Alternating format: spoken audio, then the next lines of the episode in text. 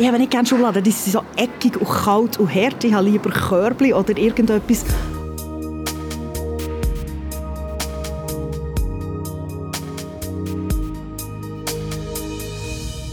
Das ist die 27. Ausgabe vom Podcast «Der queere Alltag» im Mittelpunkt Menschen wie du und ich und ich wieder Daniel DRF frei.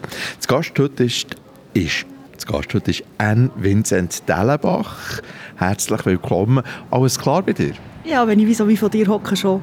Für mich stimmen männliche Pronomen und für dich? Es kommt ein bisschen auf die Sprache ab. Auf Deutsch ist es mega schwierig. Da brauche ich eigentlich meistens «an». Einfach mein Vorname, der so kurz ist als Pronomen. Englisch ist es «they», «them» und Französisch ist es «il». Da haben uns die wie Welschen mal links überholt. Sonst sieht man ja immer, die romanischen Sprachen sind weniger weit, aber äh, jetzt haben sie uns überholt. Vorhin bei der Ansage bin ich gestolpert. Man geht einfach immer und immer wieder darauf hinein, ob schon nicht das genau weiss, dass für dich keine Pronomen richtig sind. Das passiert mir manchmal schon, aber weißt, ich, meine, ich habe etwa 50 Jahre lang gesagt, ich bin Anne und nachher das abzugewöhnen ist relativ schwierig. Also es passiert mir manchmal über mich selber. Meistens sage ich jetzt aber, ich heiße, weil das ist einfacher. Anne, wahrscheinlich bist du so getauft worden. Vincent hast du dir als zweiten Namen ausgewählt. Vincent Dellenbach. Gefällt mir sehr gut. Wie bist du auf den Namen Vincent gekommen? Also es ist ein Vincent, wenn schon beide. Es ist, wenn schon beide, einfach der binären, also eben ein doppelter Name für dass vielleicht irgendwann oder der letzte Idiot merkt, dass ich nicht eine Frau oder ein Mann bin, sondern eben beides. Vincent ist latinisch und bedeutet Sieger. Ich finde, das ist äh, nicht schlecht.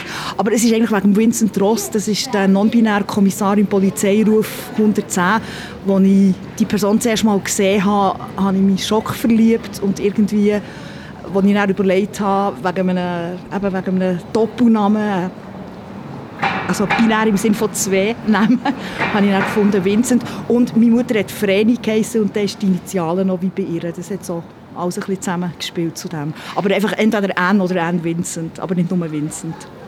Unsere Gesellschaft ist eindeutig noch sehr binär. Wie gehst du persönlich mit dieser Binarität um? Du bist wahrscheinlich immer am Erklären, dass du eben nicht in das Schema passt. Also ich will es nicht immer am erklären. Ich mache es nur dort, wo es entweder wirklich wichtig ist oder wo es mich äh, fast verklebt. Also äh, es fängt schon bei der WC an. Ich muss immer überlegen, auf welches kann ich jetzt. Äh, außer das ist so ein schlauer Ort wie hier, wo es einfach eins hat für alle oder neutrale.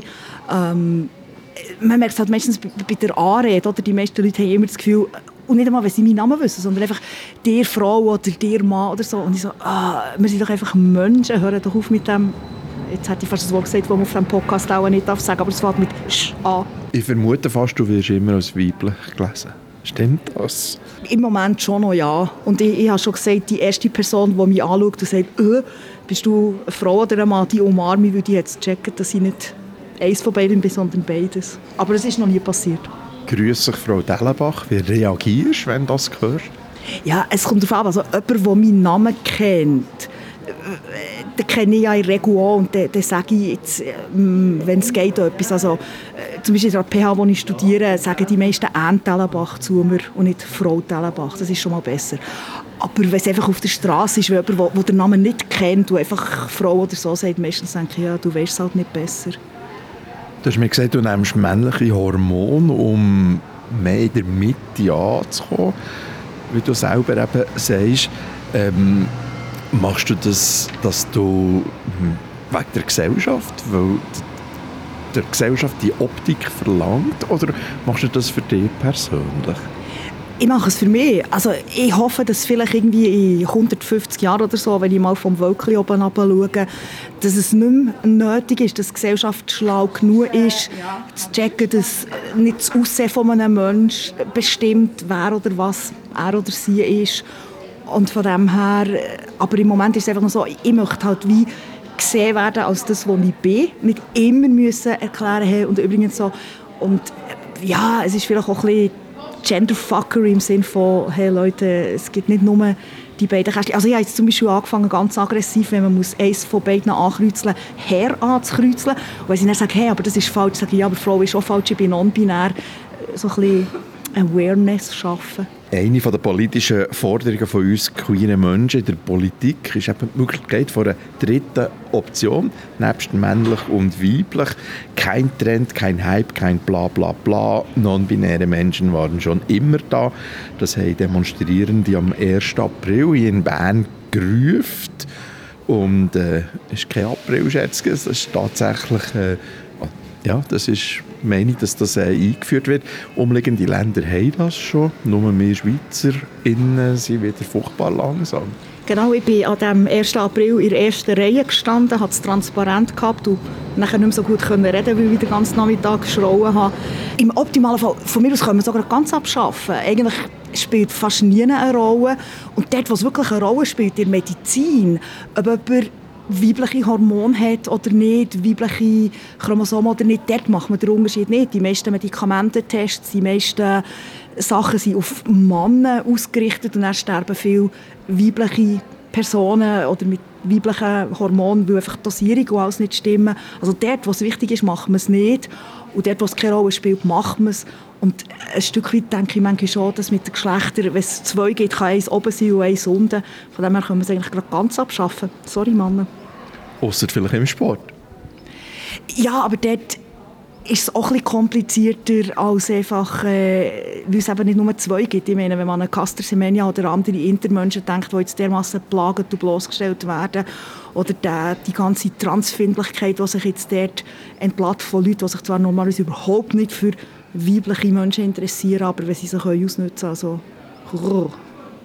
Es ist eben nicht ganz so einfach. Oder der Unterschied zwischen der sexuellen Orientierung und der Geschlechtsidentität ist nicht ganz so einfach, wenn ich mit Leuten äh, rede, was mal erklären, noch einmal mehr, was der Unterschied ist.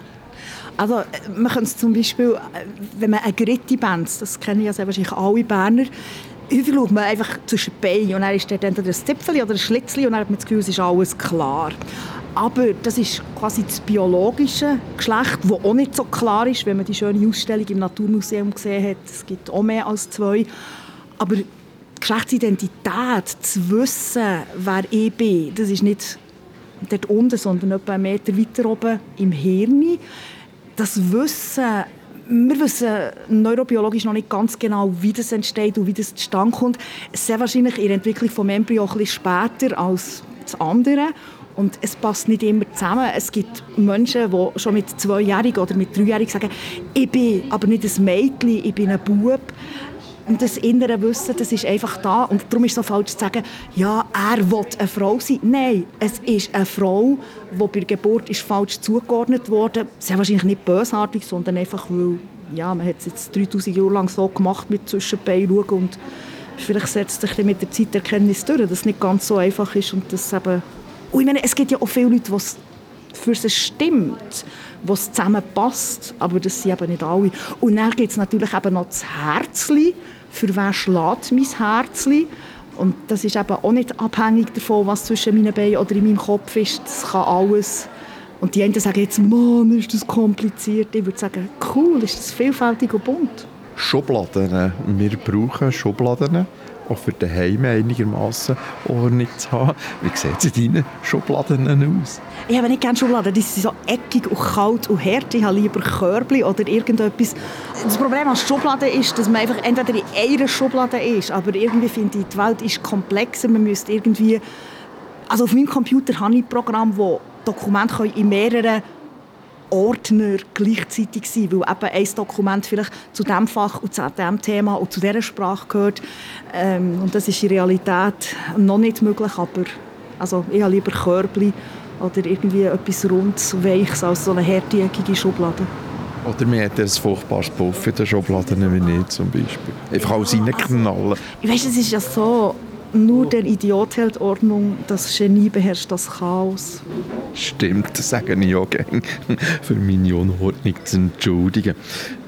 Schublade sexuelle Orientierung, das ist eine persönliche Frage, du musst natürlich selbstverständlich nicht beantworten. Du als nicht-binäre Person, bist du jetzt lesbisch, bist du schwul oder bist du hetero oder was bist du eigentlich, wenn wir jetzt da diesbezüglich müssen ein Schubladchen pressen Ich bin Pan. Also Pan ist griechisch und heisst alle. Und für mich, ich kann mich in alle Menschen verlieben, also nicht in alle gleichzeitig, ich habe auch keine Orgien, dass nicht falsche Ideen entstehen, aber ich habe mich schon in Personen verliebt, die sich männlich identifizieren, ich habe mich in Personen verliebt, die sich weiblich identifizieren. Mich interessiert auch nicht, was es zwischen den Beinen hat, weil ich meine, die Unterschiede, auch wenn man die Entwicklung des Menschen anschaut und mit genug Hormonen kann man jeden umpolen dort, also ich kann mich alle Menschen interessieren, mir kommt es auf den Charakter an und im Idealfall müsste es natürlich auch übereinstimmen. Ich verliebe mich meistens in die Leute, die sich nicht in mich verlieben, weil ich halt nicht in ihres... Ich verliebe mich meistens in schwule Männer. Stimmt die Hypothese, dass die meisten Menschen bisexuell sind? Ich denke ja, sie geben es einfach nicht zu wegen dem Schubladendenken, wo man immer die blöden Schubladen liegt. Ja, und weil der Preis, den man gesellschaftlich dafür zahlt, einfach relativ hoch ist. Äh, ich meine, solange schwul noch eines der beliebtesten Schimpfwörter ist, äh, wird wahrscheinlich selten jemand freiwillig sein. Und ich meine, es ist auch interessant, dass wenn eine weiblich gelesene Person oder ein Mädchen sich wie ein Bub verhaltet, wird es mehr noch positiv gesehen. Aber die gröbste Beleidigung, die man einem Mann, ich weiß nicht, was schlimm ist, wenn ein Mann sagt, er ist schwul oder er ist weibisch. Du bist Theologin und jetzt in der Ausbildung zur Lehrperson. Wie kommt man auf die Idee, Theologie zu studieren? Wieso nicht? Also irgendwie, das ist für mich, also es ist schon lange her, dass ich es gemacht habe, das war noch im letzten Millennium, gewesen. aber das ist für mich ein inneres Bedürfnis gewesen und ich finde es immer noch sehr spannend. Theologie bedeutet ja über das Göttliche reden und ich finde, die Welt hat es nötig, mal wieder ein zu überlegen, dass es mehr gibt als nur das, was wir sehen und merken. Und ähm, ja, ich kann im Moment nicht als Pfarrperson arbeiten, weil ich eben queer bin und das nicht alle vom Bodenpersonal von Gott so cool finden wie Gott selber. Und Lehrperson, ich habe, ich habe schon als Theologin natürlich auch Religionsunterricht gegeben. Ich habe später als Sprachlehrperson für Erwachsene gearbeitet. Blöd gesagt, ich kann nichts anderes. Und in der Schweiz brauchst du halt für alles ein Papier. Jetzt mache ich das noch. Aber ich freue mich, mit Kindern und Jugendlichen zu arbeiten. Und jetzt wollen noch gerade Glocken läuten, wie auf Stichwort. Aber gleich vielleicht die vielleicht ein freche Frage kann man alles, was nicht sichtbar ist, was man nicht greifen kann, mit einem Gott erklären? Also, können tut man eh alles. Also, ich finde, für mich ist, ist es, also ich glaube, wenn ich äh, müsste davon ausgehen, dass das, was man sieht, äh, alles ist, dann, ich glaube, dann, dann würde ich gar nicht mehr leben. Also für mich ist es irgendwie noch wichtig zu wissen, es, gibt mehr und es gibt auch noch etwas nach dem Leben. Aber mir ist absolut klar, dass es ganz viele Leute gibt, die nichts damit können abkommen, äh, können anfangen und die, die müssen auch nicht. Und ich, ich habe Freunde, die, die ähm, Atheisten, Agnostiker, was auch immer sind und die Zeit, die ich habe gefunden habe, man muss alle bekehren, die ist lang vorbei. Du bist jetzt auf dem Weg zu der Lehrperson. Ist schon Unterricht oder bist du immer noch am Studieren? Also das Semester studiere ich voll, ausser äh, diese Woche gebe ich dann noch Unterricht, weil ich angefragt wurde für eine Stellvertretung und ab August habe ich eine Stelle als Co-Klassenlehrperson in einer zweisprachigen Schule. Wie tust du dich vorstellen? Hallo, ich bin Anne Vincent. Oder wie tust du dich vorstellen? Äh, das müssen wir dann noch diskutieren. Es ist ja eine zweisprachige Schule, wir müssen schauen, wie das ist mit der Sprache und mit allem und so. Aber auf jeden Fall in der Mail, ich habe ja in meiner E-Mail-Signatur und die Schulleitung tut mich non-binär anschreiben, also sie wissen es, es ist kein Problem und ich bin sicher, wir, wir finden einen Weg. Und deine SchülerInnen, begreifen sie es? ja, die haben viel weniger Probleme als die Alten. Also in dem Schulhaus, wo ich Stellvertretung gegeben ist plötzlich in der Pause ein Kind von einer anderen Klasse zu mir gekommen und hat gesagt, ich habe das Wort vergessen. Und ich so, ähm, welches Wort? Es gibt ja relativ viele Wörter. Ja, das, was der seid. Und ich sage, ah, du meinst non-binär. Ja, genau, merci. Und ist wieder gegangen. Es ist absolut kein Problem, dass ich das bin, aber das Wort war neu gewesen. und dann, dann fragt man halt und dann ist es wieder gut. Also ich habe grosse Hoffnung auf die junge Generation, auch wenn ich am 1. April an Demo gesehen habe, wie viele junge Leute, auch junge Leute, die selber nicht genderqueer sind, die aber haben gesagt, die Diskriminierung muss aufhören, es braucht jetzt einfach das dritte Geschlecht. Also ich ähm, habe grosse Hoffnung auf die Jungen. Anne Vincent, wie erlebst du deinen queer Alltag? Ganz unterschiedlich. Also ich freue mich immer, wenn ich in der Stadt jemanden sehe, der mit einer Regenbogentasche rumläuft oder wo Sticker oder Buttons irgendwo hat. Ich selber habe an meiner Jacke relativ viele Buttons und werde etwa darauf angesprochen. Was ich auch schlimm fand, ist, dass ich im Praktikum haben müssen, meinen privaten Laptop verkleiden weil der hat halt eben Sticker drauf und nachher haben sie gefunden, ja, politische und religiöse Neutralität und so. Und dann musste ich so eine Hülle kaufen, Blickdichte. Und ähm, es kommt ganz darauf ab. Und eben einfach der mit dem WC oder so, es ist je nachdem extrem mühsam. Äh, und meistens ist das, was ich sollte brauchen, weiter weg als das, was ich lieber würde brauchen. Und wenn man mit diesem Zirkus könnte aufhören und einfach Begegnungen mit Menschen und wenn man so ein bisschen das Auge dafür hat und eben vielleicht auch weiss, welche Farben, wenn zum Beispiel jemand ganz verschiedenfarbige Nägel hat und dann so, aha, das ist die Pride-Flagge oder so. Es ist dann so fast wie ein geheimer Code und wir Eingeweihten wissen es und sehen es und die anderen finden einfach ich weiß auch nicht, was sie finden. Nichts sehr wahrscheinlich. Ich habe mein Problem mit der Religion vor allem auch wegen meiner Homosexualität bekommen. Immer wieder äh, so tolle Bibelsprüche um die Ohren geschmissen hat, wie zum Beispiel, wenn jemand bei einem Mann liegt wie bei einer Frau, so haben sie getan, was ein Gräuel ist und sollen beide des Todes sterben. Gibt es solche Sachen auch für nicht-binäre Menschen in der Bibel? Natürlich, und meine steht sogar auf der ersten Seite vor Bibel. Meine kommt vor dir. Deine ist 5. Mose, meine ist, ist äh, auf der ersten Seite. Gott schuf Mann und Frau. Punkt. Und ich habe auch schon einen Theologen gefragt, was ist denn mit non-binären wie Menschen wie mir? Hat mir der Teufel gemacht? So weit weiss ich dann meistens doch nicht gehen, aber äh, ja, das ist... Und er ist übrigens genauso falsch übersetzt wie der, was sie dir um die Ohren schlagen, aber das ist ein Detail. Im Herbst 2023 entsteht auf dem Friedhof Silfeld in Zürich der erste Friedhof oder das erste Grabfeld für ähm, queere Personen, so eine Ruhestätte der Vielfalt. Brauchen wir jetzt noch auf dem Friedhof ein Ghetto für uns queere Menschen? Ich glaube, ich würde es nicht als Ghetto bezeichnen in dem Sinne. Das Ghetto gibt es auf dieser Welt, aber ich finde es einfach schön, wenn man weiß, wie viele queere Menschen von ihren Familien ausgestoßen werden oder von ihren Kindern ausgestoßen werden, zu wissen, dass wenigstens nachher, nach dem Tod, einen Ort gibt, wo sie willkommen sind, wo sie dürfen sein ähm, und nicht irgendwo, was weiß ich, verscharrt werden oder so. Also ich finde es, im Moment braucht es äh, so wie es im Moment äh, Demonstrationen braucht und ein bisschen vor dem Bundeshaus umrufen, äh, irgendwann in 150 Jahren hoffentlich dann nicht mehr, aber im Moment definitiv. Kannst du mir schon einen Platz reservieren? Oder wir schauen, dass wir auch zu Bern so etwas bekommen, oder? so ein Grabfeld der Vielfalt. Und Vincent, wir merken, es gibt noch viel zu tun. Merci auf jeden Fall für das Gespräch und ich wünsche doch dir alles Gute. Merci vielmals. Merci dir und auch dir alles Gute. Das ist die Ausgabe 27 vom Podcast «Der queere Alltag» mit Anne Vincent Dellenbach. Aufgezeichnet vom Blue Catter Berner Gerechtigkeitsgasse.